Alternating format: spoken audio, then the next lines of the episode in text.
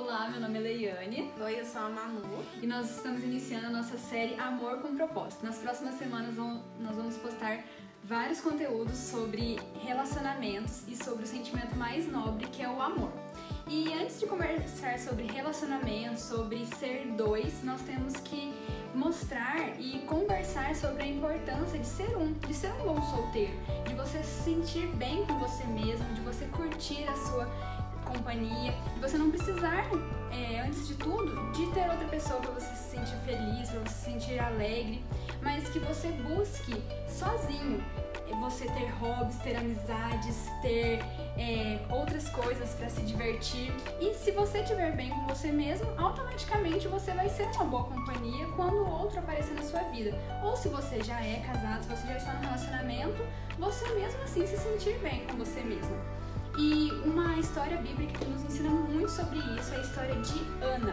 Ana, ela era esposa de Eucana e Eucana também tinha uma outra esposa que era Penina. Ana, porém, ela era estéril. Penina, ela tinha muitos filhos. E Ana sofria por causa disso. Ela achava que ela não, não demonstraria tanto amor para Eucana quanto Penina. E isso deixava o coração dela amargurado, triste. E isso é, sempre acontecia quando eles iam à casa, ao templo, à casa do Senhor. Lá ela chorava, lá ela se sentia muito triste. A Bíblia fala que acontecia isso ano após ano. Sempre que eles subiam à casa do Senhor, a rival de Ana, que era Penina, a ofendia pela razão de ter muitos filhos e Ana ser estéril, e ela passava o tempo todo solitária, chorando, sem comer. E Eucana, seu marido, lhe indagava: Ana, por que choras e não te alimentas? Por que estás tão infeliz? Será que eu não valho para ti mais do que dez filhos? Ou seja, Eucana amava Ana. Ele se declarava, ele demonstrava amor para ela, mas nada disso preenchia ela, porque o coração dela estava triste. E o que foi necessário para que Ana se sentisse então completa e feliz? Foi necessário que ela tivesse um encontro verdadeiro com o Senhor. Em uma dessas ocasiões, Ana chorou e a Bíblia fala que com a alma profundamente sofrida, chorou muito e orou ao Senhor. E nesse momento, é, o Senhor a agraciou e ela pôde então ter filhos. É, Eli fala para ela então que a tua serva alcance graça diante de ti e que pese sobre você o bem da minha pessoa. Ou seja, Eli ele abençoou Ana e ela pôde então engravidar. Em seguida, Ana seguiu seu caminho, comeu e em seu rosto já não havia mais desalento.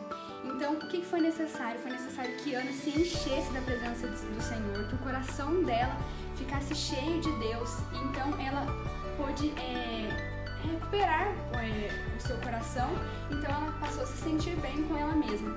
E que isso fique no nosso coração também, que o nosso coração seja cheio da presença de Jesus, que antes de a gente querer a companhia de outra pessoa, que a gente esteja cheio de Jesus e automaticamente nós viveremos felizes, bem e poderemos fazer bem ao outro.